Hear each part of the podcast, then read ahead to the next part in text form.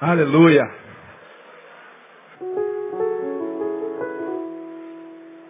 Ah, segunda Reis, capítulo 6. Quem já abriu, diga amém. Vamos lá no versículo 8. Ora, o rei da Síria fazia guerra a Israel. E teve conselho com seus servos, dizendo, em tal e tal lugar estará o meu acampamento. E o homem de Deus mandou dizer ao rei de Israel, guarda-te de passares por tal lugar, porque os sírios estão descendo ali. Pelo que o rei de Israel enviou àquele lugar de que o homem de Deus lhe falara e de que o tinha avisado. E assim se salvou. Isso aconteceu não só uma vez, nem duas. Turbou-se por causa disso o coração do rei da Síria, que chamou os seus servos e lhes disse, não me farei saber quem dos nossos é pelo rei de Israel? Respondeu um dos seus servos, não é assim, ó rei meu senhor. Mas o profeta Eliseu, que está em Israel, faz saber ao rei de Israel as palavras que falas na tua câmara de dormir. E ele diz, ide e vede onde ele está, para que eu envie e mande trazê-lo. E foi-lhe dito, eis que está em Dotã. Então enviou para lá cavalos e carros de um grande exército, os quais vieram de noite e cercaram a cidade. Tendo o moço do homem de Deus se levantado muito cedo, saiu e eis que um exército tinha cercado a cidade com cavalos e carros. Então o moço disse ao homem de Deus, ai meu senhor, que faremos? Respondeu ele, não temas, porque os que estão conosco são mais do que os que estão com eles. E Eliseu orou e disse, ó Senhor, peço-te que lhe abras os olhos para que veja. E o Senhor abriu os olhos do moço, e ele viu, e eis que o monte estava cheio de cavalos e carros de fogo em redor de Eliseu. Amém, amados? Deixa sua Bíblia aberta um pouquinho aí, vou ser breve, prometo. Dez horas em ponto nós estamos saindo daqui. Esse texto falou muito ao meu coração nessa semana. Síria era o país que possuía o exército mais poderoso da terra e que conquistou quase toda a terra no tempo ao qual nós nos referimos.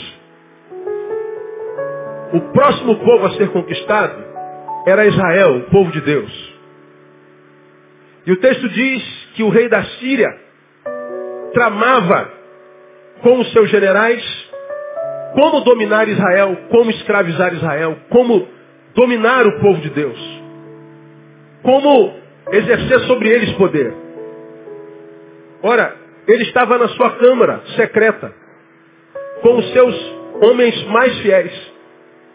E eles tramavam fazer emboscada contra Israel. Acontecia que Deus revelava a Eliseu o que se passava na câmara do rei da Síria.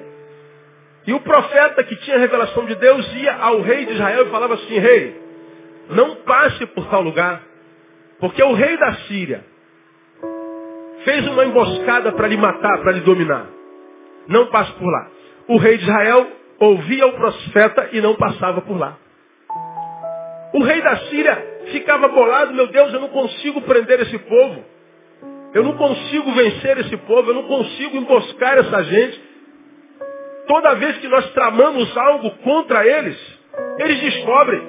Tem algum espia, tem algum traidor, tem algum espião entre nós, tem algum traidor entre nós. Façam-me saber quem dentre nós está nos traindo, fazendo com que o rei de Israel saiba do que nós estamos tramando. Um dos generais do rei diz assim, não, Senhor, não tem nenhum traidor entre nós não.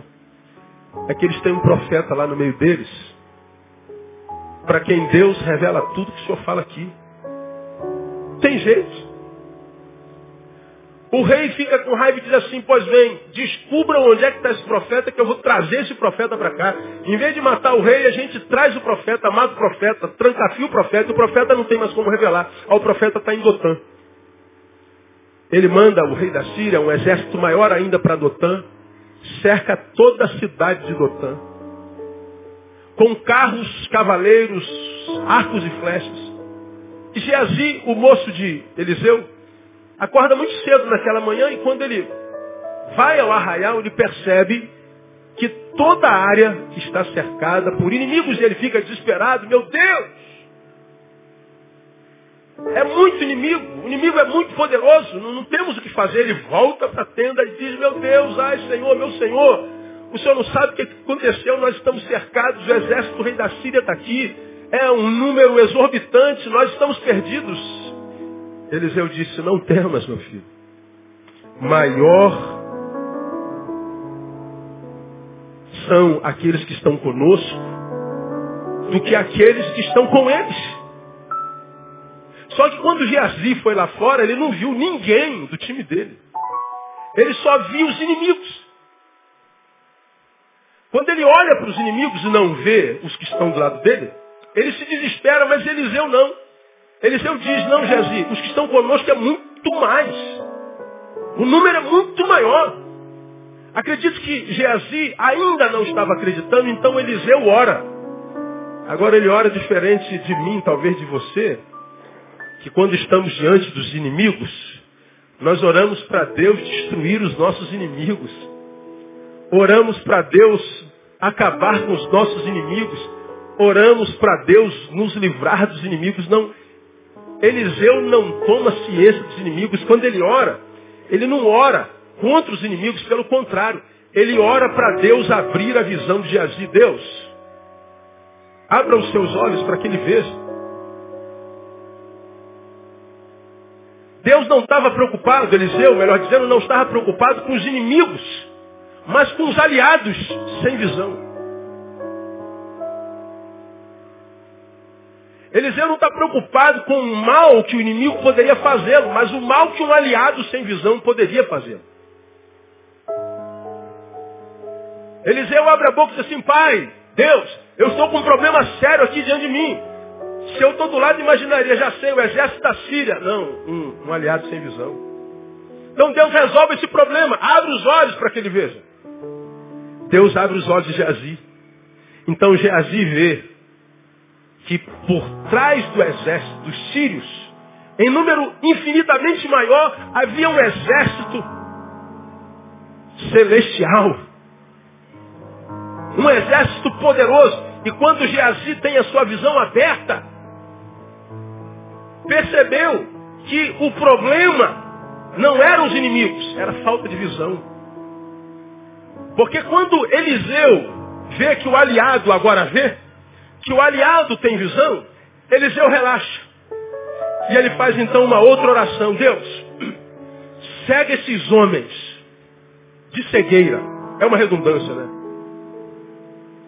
Diz o texto, nós não lemos, mas se nós seguíssemos lendo, você veria isso que todo o exército sírio foi tomado por cegueira.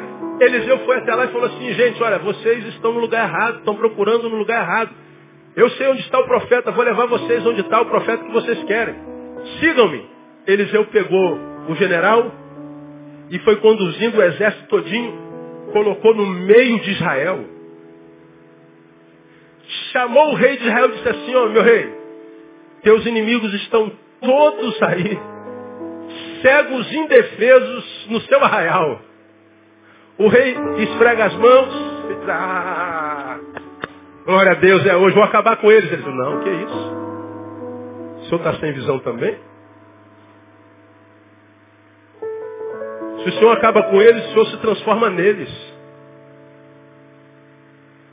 Porque os inimigos que o senhor quer matar estão indefesos, cegos e amarrados.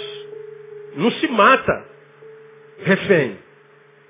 O que, que, eu faço então, ó meu pai, disse o rei para Eliseu. Faça uma janta para eles. Prepara um banquete daqueles que só o Senhor come. Serve esse exército. Faça bem para eles. Ao invés de matar o inimigo, de maldizer o inimigo, de maltratar o inimigo, trata bem. E foi o que o rei fez. O rei fez um manjar dos deuses. Os olhos dos exércitos foram abertos, comeram, ficaram felizes, voltaram para casa, disse assim, ó meu rei, eles nos trataram muito bem. Nós não temos como matá-los. Acabou a guerra. Essa, essa palavra falou comigo, irmão, nesse, nesse tempo final. Me fez pensar um pouco sobre minha vida. Me fez refletir sobre a nossa vida. A vida é feita e desenvolvida na dialética, você tem aprendido isso. Ir e vir, subir e descer, ganhar e perder, engordar e emagrecer, é, bom e mal, amizade e falsidade. A vida é feita na dialética, luz e trevas. A vida é feita assim. Feliz é aquele que aprende a viver nessa dialética. Feliz não é aquele que só anda em vitória, mas aquele que anda na vitória, mas que quando é alcançado pela derrota, não sucumbe. Infeliz não é aquele cujo casamento está só em paz, não.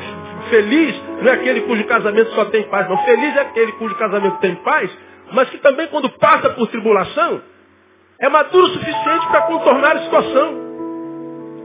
Felicidade não é pender para o pêndulo da vitória, para o pêndulo do bom, para o pêndulo do que a gente gosta.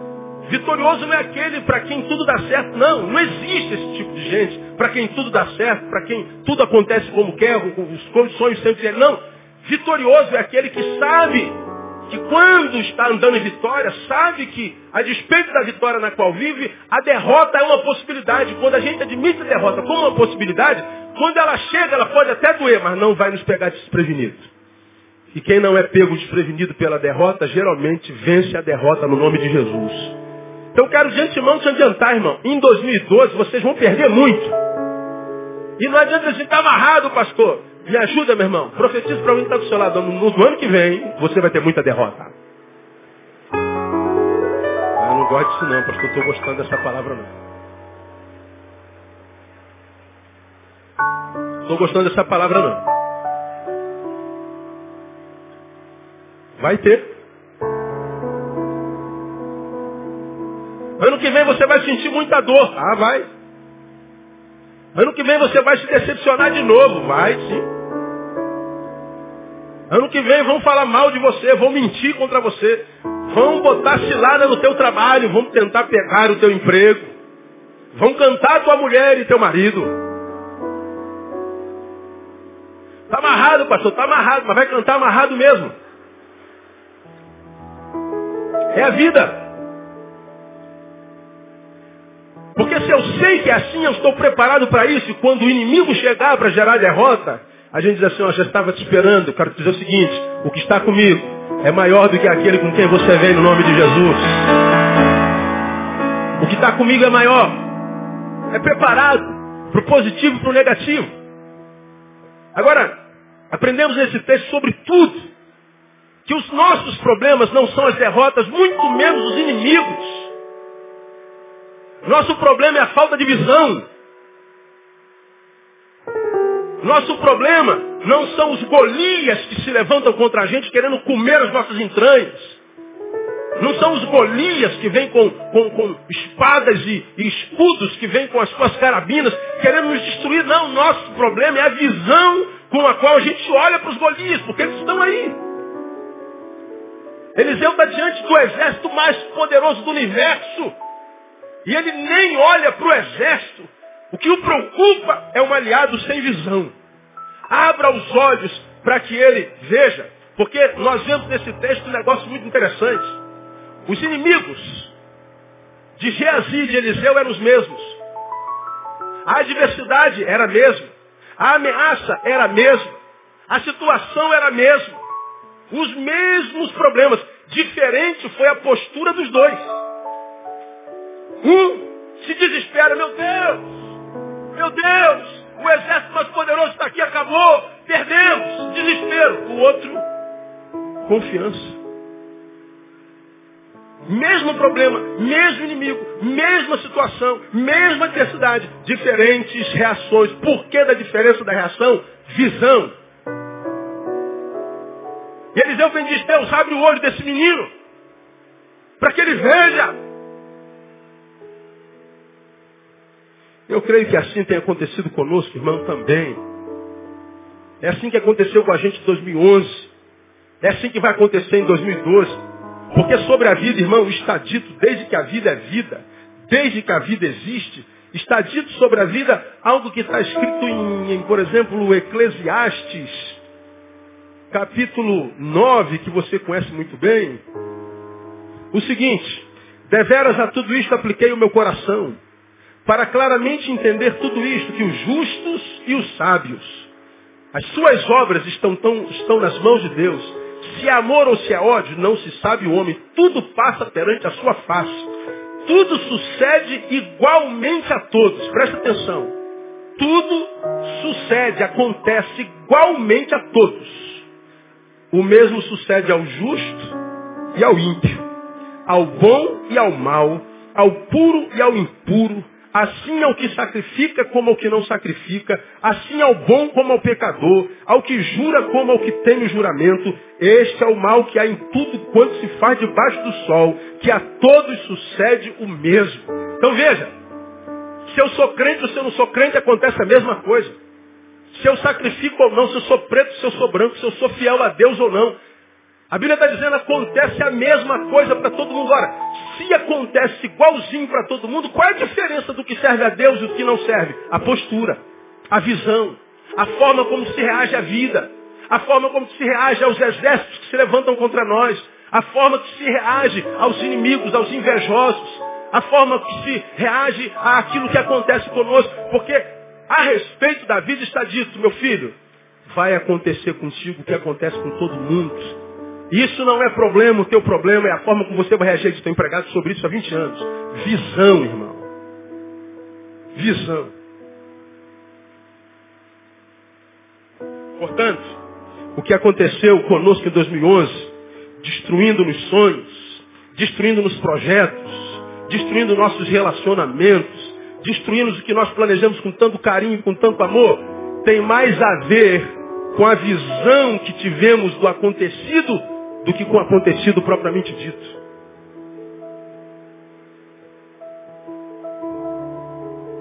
O que fez do teu ano, caso teu ano tenha sido um ano mau, não foi o que os maus fizeram a você. O que fez do teu ano um ano ruim, caso ele tenha sido ruim, não foi a ruindade que aconteceu no ano de 2011, mas a forma como você viu a ruindade que te aconteceu. Tem a ver com visão. Talvez faltou visão. Em 2012, não será diferente. Logo, irmãos, o que eu tenho pedido a Deus, o meu pedido de 2012 está aqui.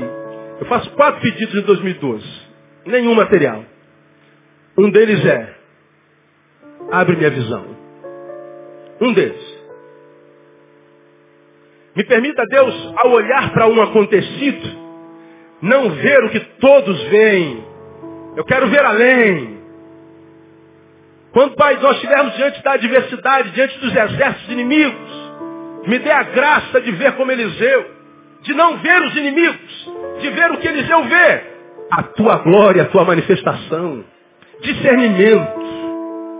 Esses são os pedidos meus. Os outros três estão aqui e você está doido para saber, mas não te interessa. Só eu sei. E Deus sabe. Visão nessa noite, para nossa edificação, para nossa meditação, eu queria desafiá-los a no final deste ano, no início do ano que vem, fazer uma análise da sua visão, do seu modo de ver, em três perspectivas, tão somente. Minha oração para você esse ano, como pastor seu, é para que Deus lhe abra os olhos. Deus permita que eles vejam. Mas ver em três dimensões. Olhar para três direções. Primeira delas, Olhar para dentro. Diga, olhar para dentro. Diga para quem está do seu lado que Deus te dê a graça de olhar para dentro.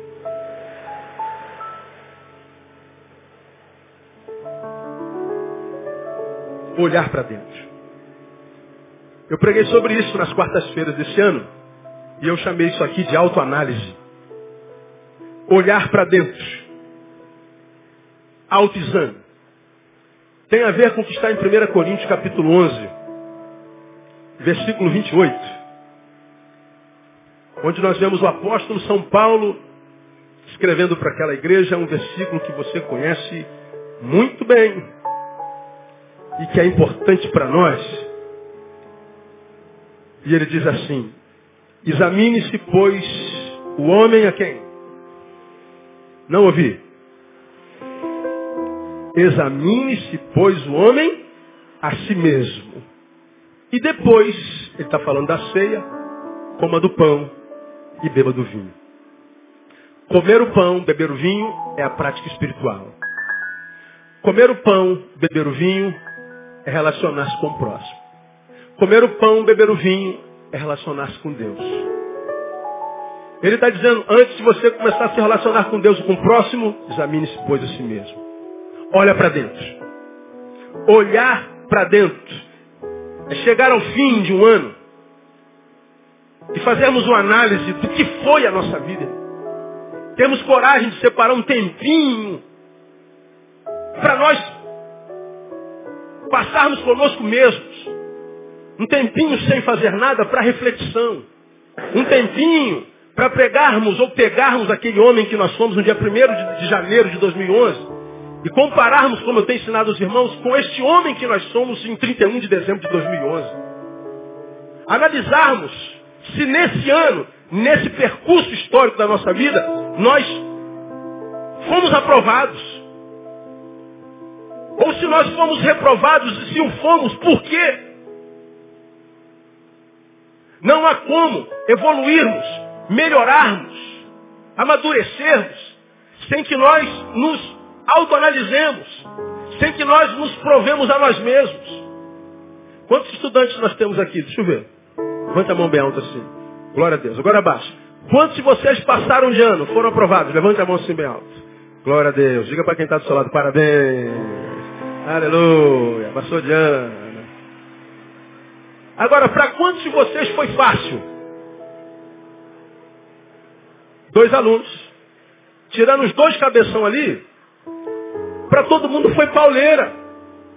Teve que estudar muito. Teve que ralar. Teve que abrir mão de lazer, de prazer, de beijar na boca, não foi?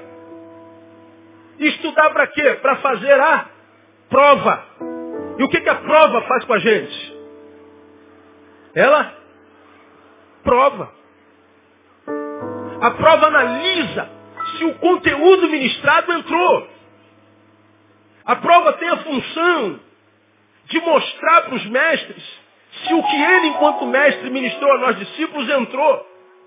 Se o que ele ministrou nos capacita para agora, profissionais, praticarmos em outrem. É a prova. E se na tua prova você tirar abaixo de sete, você é reprovado. E quando você é reprovado, o que, que você tem que fazer? Repetir o ano de novo. Sabe, irmãos? Isso acontece na vida existencial. Muitos de nós não evoluem. Muitos de nós estagnam na vida. Muitos de nós somos paralisados na vida. Estamos estagnados porque a gente não se prova. Nós entramos na vida e não aprendemos nada com a vida. E mesmo não tendo aprendido nada com a vida, não paramos para refletir sobre o nada que nós não aprendemos. Não paramos para entender que nós estamos um, dois, três anos estagnados no mesmo lugar, fazendo a mesma coisa, sendo a mesma pessoa. Não houve evolução absolutamente nenhuma. E a gente muitas vezes transfere para Deus a culpa. A gente transfere para Deus a nossa oração. Deus abençoa o teu servo, prospera o teu servo, evolui o teu servo. Deus está dizendo, filho, eu não posso fazer por você o que você deve fazer por você. Eu só faço por vocês o que vocês não podem fazer por vocês. Bíblia fala de autoexame. De compararmos com aquele que nós somos no início. Você ouve isso aqui todo dia. E fazer uma análise de si mesmo. Olhar para dentro. Olhar para dentro é necessário para quem quer continuar em vitória. Irmãos, se a gente parar para pensar na prática, o que, que muda de fato, de verdade, de hoje para amanhã? Fala. Nada. Essa comoção, essa emoção é só social. É só sentimental. Hoje é sábado, amanhã é domingo. Como sábado que vem vai ser domingo. Dia 31 de dezembro para 1 de janeiro é como dia 15 de, de, de, de agosto para dia 16 de agosto. É a mesma coisa, não muda nada. É que a gente aproveita a data neste ano, eu vou fazer, naquele ano, eu vou fazer esse ano, vai ser diferente, esse ano nada, chega dia 15 de janeiro, você já esqueceu tudo.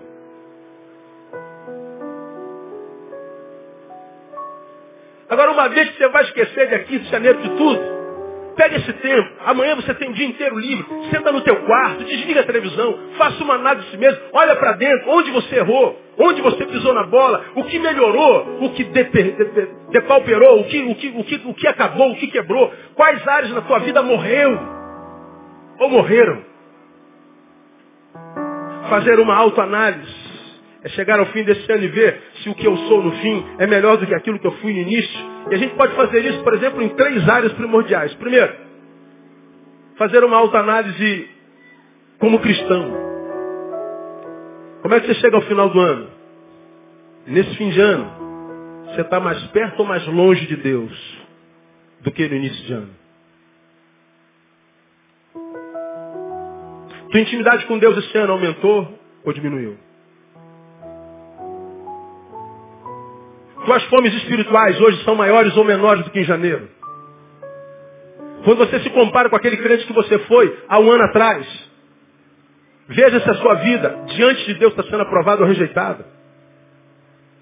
Uma análise do tipo de filho que nós somos, lembra? Deus não fala com estranhos. Deus tem filho de todas as espécies, como nós também. Filhos nossos são diferentes.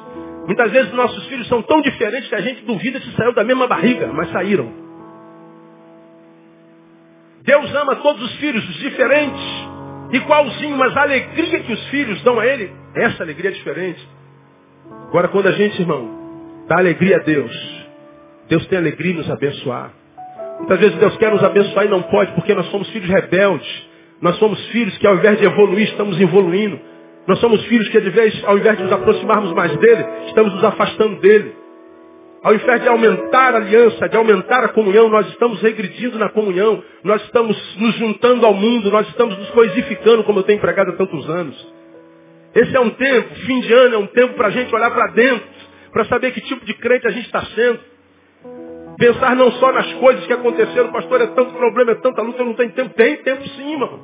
Tem tempo. Nosso problema é de gestão, de administração, nós precisamos ter tempo para Deus. Como eu preguei aqui há bem pouco tempo atrás, tinha um pastor aqui me ouvindo, ele ficou impactado. A vida dele mudou por uma frase. Aliás, a vida de todo mundo muda por uma frase. Você pode ler um livro, já preguei sobre aqui mil vezes. Pô, aquele livro foi o melhor livro da minha vida, mas você só se lembra de uma frase daquele livro. Um sermão pode mudar a tua vida, mas tu lembra de uma frase do sermão. Estivemos com Edna e Joel muitas vezes durante esse ano, mas ela se lembra de uma frase, foi a frase que mudou a vida dela. São palavras, palavras de Deus que vêm como frase que mudam a nossa vida. Nós temos que parar para pensar nisso. Trazer à memória que tipo de crente que nós somos. Para que a nossa vida continue a ser uma vida que valha a pena ser vivida. Como cristão, como filho de Deus, estou mais perto ou mais longe de Deus? Estou mais perto ou mais longe de Deus? Estou mais perto ou estou mais longe de Deus. Quem quer estar mais perto de Deus em 2012? Deixa eu ver aqui. Diga assim, Deus, que 2012 seja o ano da minha reaproximação, Senhor. Posso lhe afirmar que Deus está dizendo, seja bem-vindo. Como o filho pródigo, ele está lá com os braços abertos, esperando te ver no campo, correndo em direção ao seu braço. E quando você pular no colo dele, pode ter certeza, ele vai te abraçar e vai te devolver o anel de herdeiro no nome de Jesus. Que 2012 seja um ano da maior intimidade com Deus da tua vida no nome de Jesus. Trabalha para isso, irmão. Trabalha para isso. Em nome de Jesus. Aleluia. Segundo, como ente familiar. Fui bênção para minha família ou fui maldição? Você como marido, foi bênção para sua mulher mesmo, sua família? Você como esposa foi bênção. Como filho, deu orgulho. Seu pai, quando pensam em você, seus pais, quando pensam em vocês, filhos, o que, que eles sentem? Ah, meu pai sente orgulho. Legal. Porque é filho? Sim. Mas enquanto ser social, que tipo de orgulho você tem dado para ele? Você como marido, tua mulher tem orgulho de você? Tem, pastor. Ele é um bom provedor, não deixa faltar nada em casa. Então ele é homem que paga as contas. Paga a conta não precisa ser marido. Mas e no mais? Aquilo que só o marido pode dar ao esposo, você tem dado? Como esposo, você tem sido uma mulher fiel, uma mulher parceira, amiga, uma análise familiar. Os problemas que mais angustiam o ser, desde sempre, são os problemas familiares. Os problemas que mais adoecem o ser humano são os que acontecem dentro de casa. Filhos que não são amados, abraçados, rejeitados, maltratados, se transformam em homens rebeldes, malvados, perversos. Mulheres abusadas se tornam mulheres frígidas, homens não respeitados têm estima baixa, se tornam frouxos. Adoece-se a família, adoece-se a sociedade, adoece-se a igreja. Ora, quando nós temos a oportunidade de, numa virada de ano, fazer uma reflexão, reflitamos entre o que nós temos refletido sobre que tipo de ente familiar nós temos sido. Porque, irmão, se é uma coisa que Deus tem prazer, eu tenho certeza disso, é abençoar a nossa casa. Quando ele chamou Abraão, ele não chamou Abraão pensando em Abraão. Porque quando ele chamou Abraão, não disse nem para onde Abraão ia. Mas uma coisa ele disse a Abraão, em ti, Abraão, todas as famílias da terra serão abençoadas. Lá em Abraão, ele pensava na família Barreto. Você pode imaginar uma coisa dessa? Ele pensava na família Ruda. Ele pensava na família Ferreira. Ele pensava na família dos Silva. Ele pensava na sua família, irmão. Bênção familiar não é um favor que a vida nos faz, é um direito nosso em Cristo Jesus. Você tem direito a ter uma família abençoada, mas a bênção precisa ser estabelecida através de você. Faça uma análise, olhar para dentro, que tipo de gente familiar eu fui. E como cidadão, paguei com o meu serviço o privilégio de estar vivo. Você está vivo, começamos, dê glória a Deus, você está vivo, aleluia. Sim, e daí? Tua vida serve para quê? Tua vida é útil para quem? Se você não tivesse mais vivo, mudaria a vida de quem? Essa é uma reflexão que nós precisamos fazer. Que tipo de, de, de homem eu sou? O que, que Deus tinha para mim quando me colocou nessa sociedade dentro da qual estou vivendo? Porque a Bíblia diz que quando Deus nos trouxe à terra, Ele já tinha escrito o nosso script. Salmo 139 fala isso, que ele já sabia todos os dias que ele tinha ordenado para nós antes que não existisse, antes que existisse qualquer um deles. Quando Deus me criou, quando Deus permitiu que nós viéssemos à terra, ele já tinha um plano, um plano de paz. Preguei sobre isso alguns domingos atrás, dizendo que você um dia foi um sêmen, foi um espermatozoide. Não é verdade?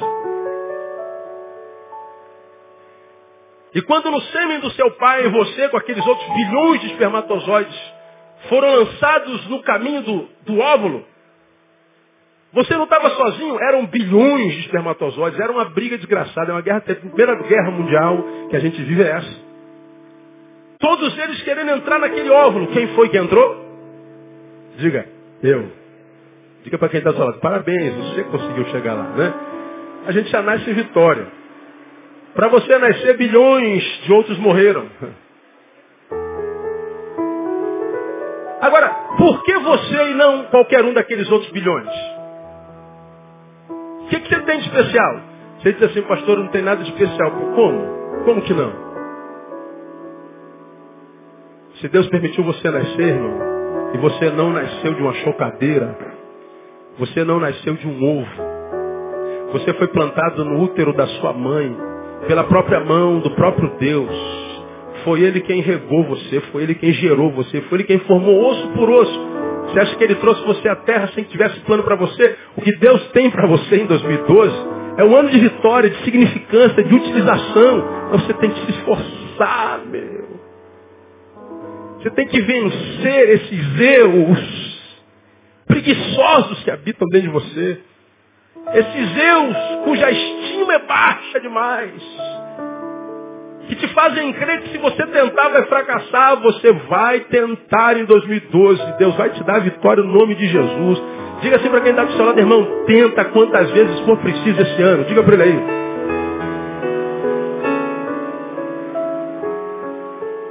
Oh, aleluia. Tenta. Deus vai te dar vitória. Que tipo de cidadão eu fui? Que tipo de crente eu fui? Que tipo de familiar eu fui? Olhar para dentro. Então a minha oração é Deus, abra os olhos para que eles vejam. Ver o que? O que há dentro. E vendo o que há dentro, acredite, o que está com você é maior do que aquele que está contra você. E o que precisa ser mudado dentro, se você se esforçar e confiar naquele que está contigo, vai acontecer no nome de Jesus. E 2012 será o ano da tua vitória no nome de Jesus. Depende da tua visão. Abra os olhos para que você veja. Essa é a minha oração. E Paulo diz, irmãos, que a ausência desse olhar para dentro, a desobediência ao examine-se, pois, o homem a si mesmo, Paulo diz que por causa dessa ausência de autoexame, essa falta de visão, há entre vós, diz o versículo 30, muitos fracos, enfermos e outros que até dormem, morreram. Sem visão, diz Paulo, fraqueza. Fraqueza é desânimo. Fraqueza é indisposição. Fraqueza é a crise entre o dever e a vontade. Crise entre dever e a vontade? Sim. Eu sei o que preciso fazer. Eu sei qual é meu dever. Eu sei qual é o meu papel como crente. Eu sei qual é o meu papel como família. Eu sei qual é o meu papel como cidadão. Eu sei o que precisa ser feito, mas eu não tenho vontade de fazer. Minha vontade é, é o contrário. Eu sei o que Deus quer de mim. Mas eu não consigo. Há um em mim que quer fazer isso, mas há um outro que me diz para eu fazer outra coisa. Minha vontade está em crise com o meu dever. Fraqueza. Que, que é a fraqueza? Falta de olhar, falta de visão. Diz o texto. Esse aqui é o eu dividido, né? O eu que é um lado, o outro eu que é outro lado. Por causa dessa falta de visão, há entre vós doente. Doente é quando tudo em mim diz não. Veja, quando eu estou fraco, Há um lado em mim que quer fazer o que Deus quer. Mas há um lado em mim que não quer fazer o que Deus quer. Há um lado em mim que quer santidade, mas há um lado meu que só pensa na carne. Há um lado em mim que, que, que, ama o Senhor, mas ama mesmo e quer muito ser um filho que lhe agrade. Mas há um lado de mim que me, me, me oprime, não me permite ser o que Deus sonha para mim.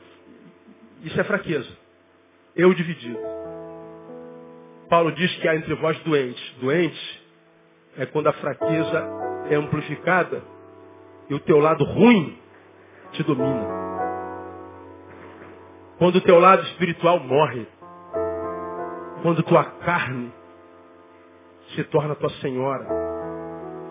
É quando a tua fome espiritual inexiste. Tudo em você agora diz não. E aí Paulo diz, fracos, doentes e alguns que dormem. Morte física, espiritual e existencial. Olhar para dentro, irmão. Deus, abra os seus olhos para que você veja no nome de Jesus. Segundo, olhar para frente. Primeiro, olhar para dentro. Segundo, olhar para frente. Olhar para frente, irmão, é deixar o passado ser passado. Deixa ele lá. Tem a ver com o que Paulo diz em Filipenses capítulo 3.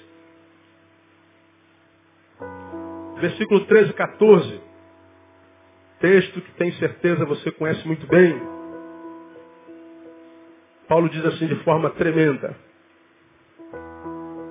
Irmãos, quanto a mim não julgo que o haja alcançado. Mas uma coisa faço e aqui, esquecendo-me das coisas que atrás ficam, avançando para que estão diante de mim, prossigo para o alvo pelo prêmio da vocação celestial de Deus em Cristo Jesus. Uma coisa faço.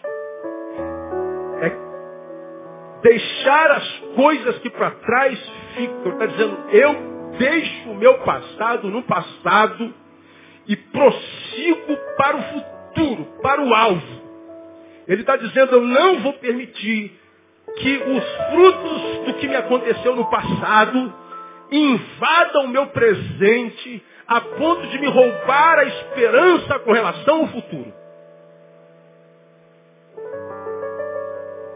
Bom, 2011 acaba daqui a duas horas. Teu ano foi horrível.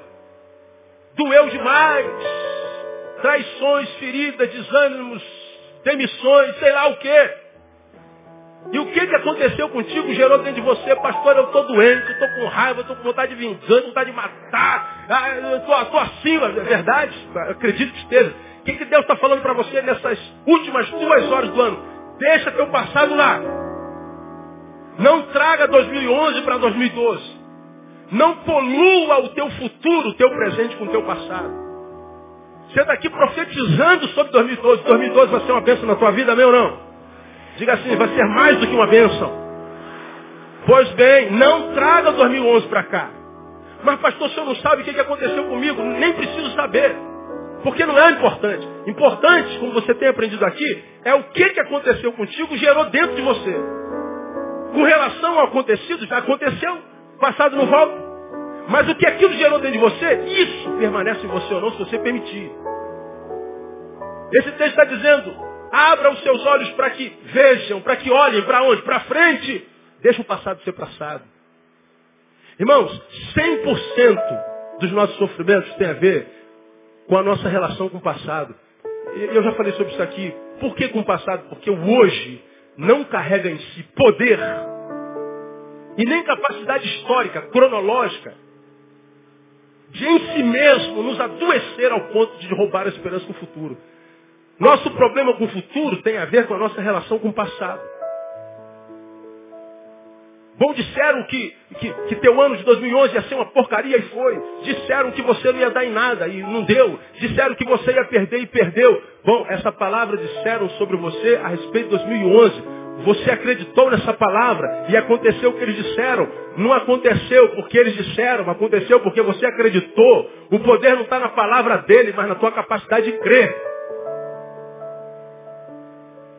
Portanto, não traga teus traumas, não traga o ódio com o qual você chegou ao final do ano, para 2012. Não traga essa mágoa, essa amargura. Joga essa desgraça fora hoje, aqui, em nome de Jesus. Deixa nos pés do Senhor. Eu sei que o Senhor está ministrando no coração de um monte de gente aqui hoje, em nome de Jesus. Dá uma catucada assim, alguém fala assim, o Senhor está falando contigo, obedece, irmão.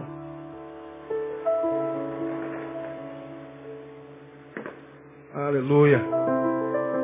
Isso tem a ver com Colossenses, com, com Filipenses 3,14. Eu deixo para trás não permitir que os frutos gerados em você no passado contaminem o teu presente. Portanto, o conselho desse olhar para frente, primeiro, perdoe. Isto é, libere o teu algoz, perca-o. Irmãos, temos que aprender a perder gente. Temos que aprender a perder gente. Pessoas não são obrigadas a ficarem conosco. Temos que aprender a perder gente. Nós casados temos que admitir a possibilidade de um cônjuge não nos amar mais. Ah, mas eu não aceito, é verdade. Não devo ver, você deu me livre essa mulher parar de amar. Seria de mim. Eu não faço a menor ideia, mas se ela deixa de me amar, eu vou continuar sendo quem eu sou, no nome de Jesus. Quem vai perder é ela. O irmão já está até preparado a música dos 60 anos de casamento, nós dois. Eu com cabelo branquinho, falta. Eu não tenho nenhum cabelo branco ainda. E os irmãos vão estar lá, estão convidados. Estamos completando 23, temos 23, mas a gente chega lá. Mas é uma possibilidade? Há uma possibilidade de nossos filhos irem embora. Eles vão embora, irmão. Seu filho já está com 18 anos, 19, está entrando no quartel, daqui a pouco ele vaza. Ai, pastor, não fale isso não. O sangue de Jesus tem poder. O que, que, vai ser de mim sem meu filho? É, é você. Tem que aprender a viver sem filho. Tem que aprender a perder o amigo, a perder o discípulo. Tem que aprender a viver sem o outro. Perdão é isso, inclusive. Ele te machucou, ele te feriu. Sim, é normal, os seres humanos fazem isso em todo canto do planeta. Fizeram com Jesus, que era perfeito. Agora você fica amarrado a ele, a ela, por uma linha de prata. E essa linha conduz o teu ódio a ele e o ódio dele a você. Ele já está na China vivendo com outra. E você está aqui remoendo o ódio de ter sido chifrada. Quem está entendendo? Estou entendendo, pastor. Pois é. Então aprenda a perder gente. Vai ser feliz. Libera teu algoz. Deixa ele embora. Morra. Mas viva você no nome de Jesus. Perdoa. Não leva o teu passado para 2012 no nome de Jesus. Segundo, reconstrua. Comece de novo. Uma coisa fácil. Deixar meu passado ser passado. Mas ele não só libera o passado. Ele diz, eu prossigo. Qual é o teu sonho para 2012, irmão? Quais os sonhos que você sonhou em 2011 e não aconteceu? O que, que você vai fazer com esse sonho que não aconteceu? Desistiu dele?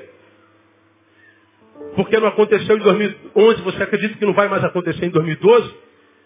Você acha que porque não aconteceu no passado, não vai acontecer mais no futuro? Teu sonho era para a glória de Deus? Teu sonho abençoaria a tua família e abençoaria vidas? É de bênção? Então continua sonhando, porque o teu Deus é Deus da bênção, realizador de sonhos no nome de Jesus. Você já tem aprendido aqui, não há, nem toda realidade se torna, nem todo sonho se torna realidade, mas não há realidade que não tenha nascido do sonho. Então, estou pedindo a Deus esse ano que Deus lhe dê sonho, irmão, sonhos. Que você sonhe muito nesse ano. Que você seja um sonhador, que você viaje na maionese no nome de Jesus. Porque teu sonho na mão de Deus se torna realidade para a glória de Deus Pai. Reconstrua a sua vida. Tenta mais uma vez. Levanta a cabeça. Sacode a poeira, dá volta por cima. E tenta mais uma vez. 2012 vai ser diferente. Diga para quem está do seu lado, vai ser diferente, irmão. Catuca quem está do outro lado. É contigo essa palavra, irmão. Vai ser diferente. Perdoe. Reconstrua. Comece de novo. Terceiro, esforce-se. Repita comigo. Deus não é Deus de vagabundo. Então diga para quem está do seu lado. Trabalha, irmão. Deixa de ser preguiçoso, irmão. Vai trabalhar. Acorda mais cedo. Estuda mais. Senão Deus não vai ver você em 2012.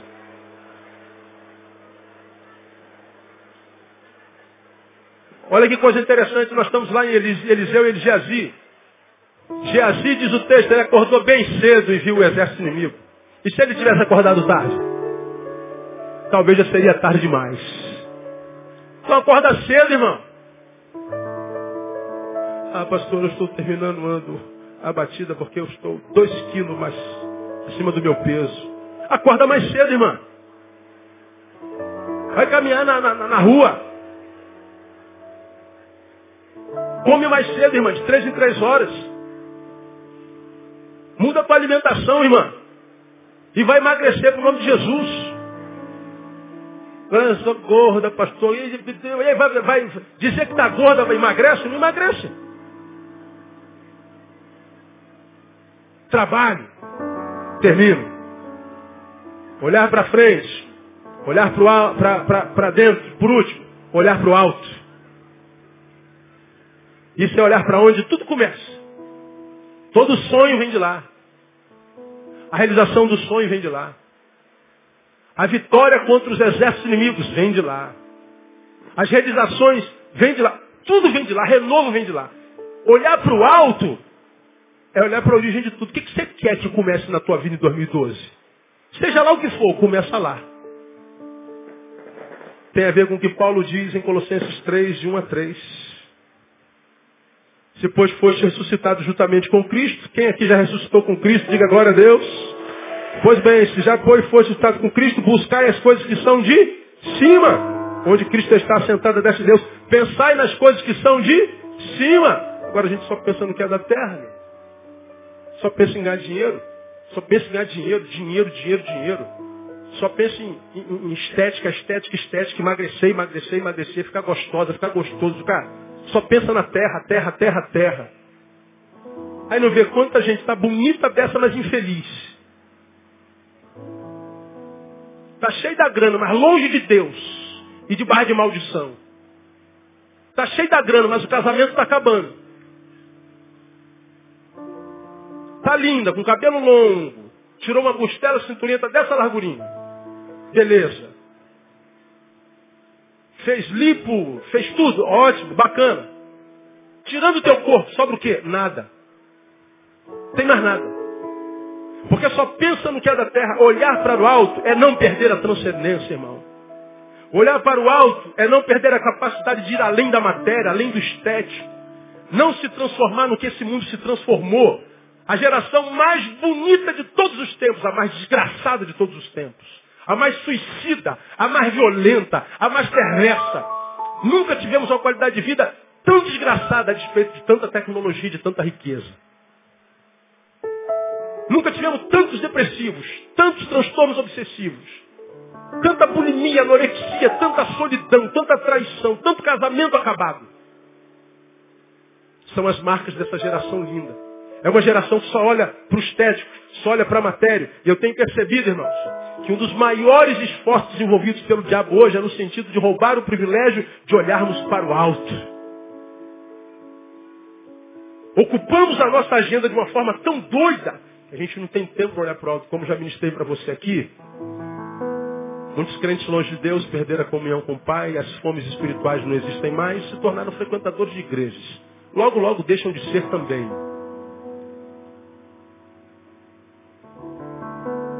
Pessoas que antes viviam para dar alegria ao Pai. Hoje o Pai é só um detalhe.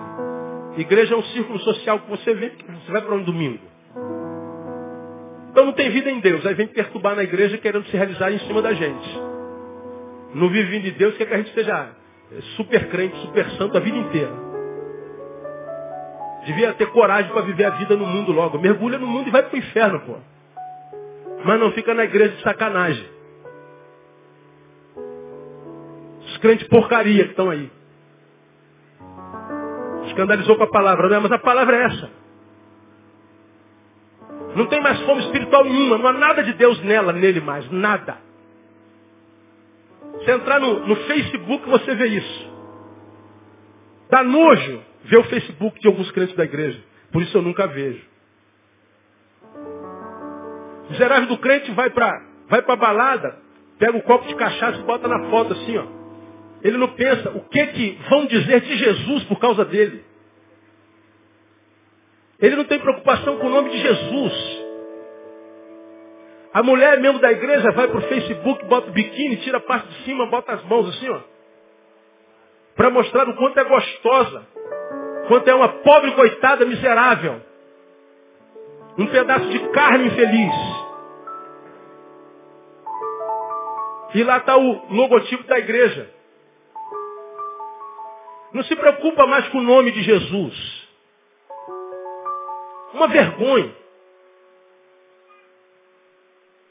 Esse é o tipo de gente que foi absorvido pela terra de tal forma, foi enraizado no mundo de tal forma, que o pescoço endureceu, não consegue mais olhar para o alto.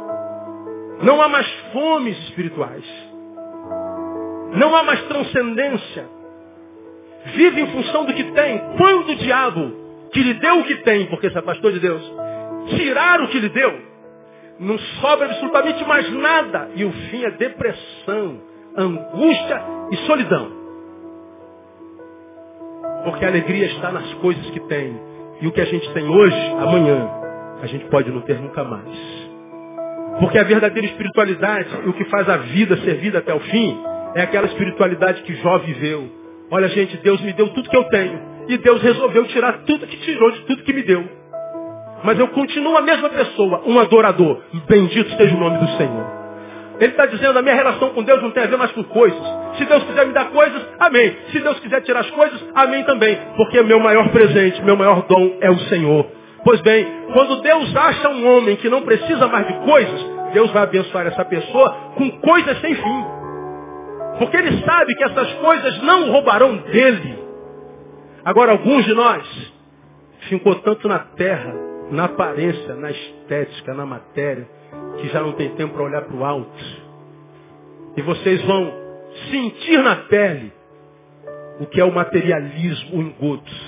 Como é que o diabo faz através da matéria? Ele pega você do chão e vai te erguendo, vai te colocando nos lugares altos, ele vai te ensoberbecendo, ele vai te provando que você não precisa de Deus, porque está dando certo. Se é certo, eu não sei, mas está dando certo. E quando você está aqui em cima, crente que está abafando, ele tira a mão.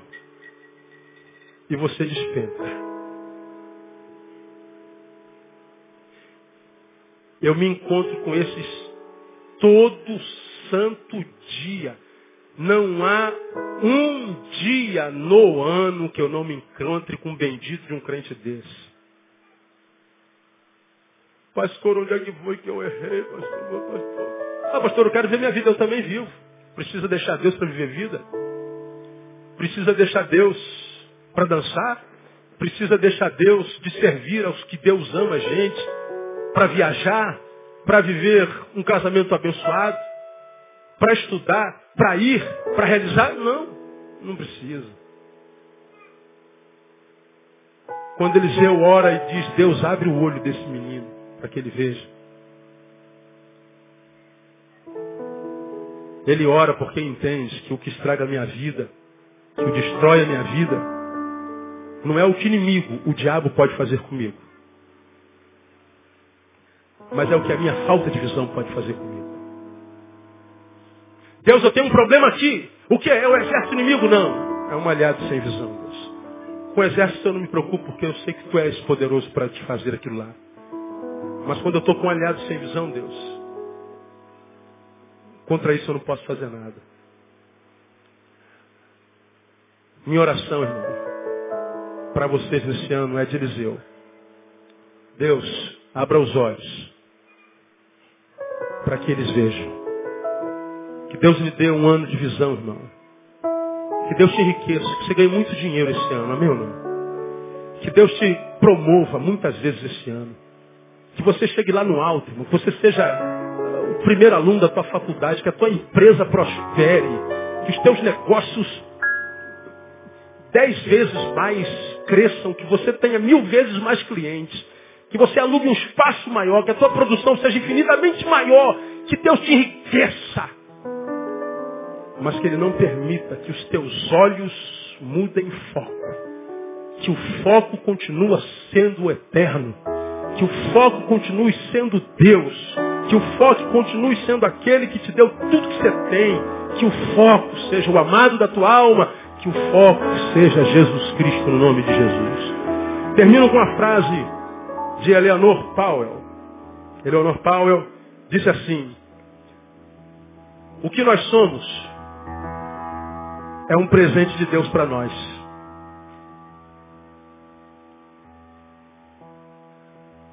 No que nós nos tornamos, é um presente nosso para Deus. O que eu sou é um presente de Deus para mim. No que eu me torno, é um presente meu para Deus. Que tipo de presente você pretende dar para Deus esse ano? Porque quando Deus amou você, pretendeu te dar um presente, Ele deu Jesus Cristo, nosso Senhor amado.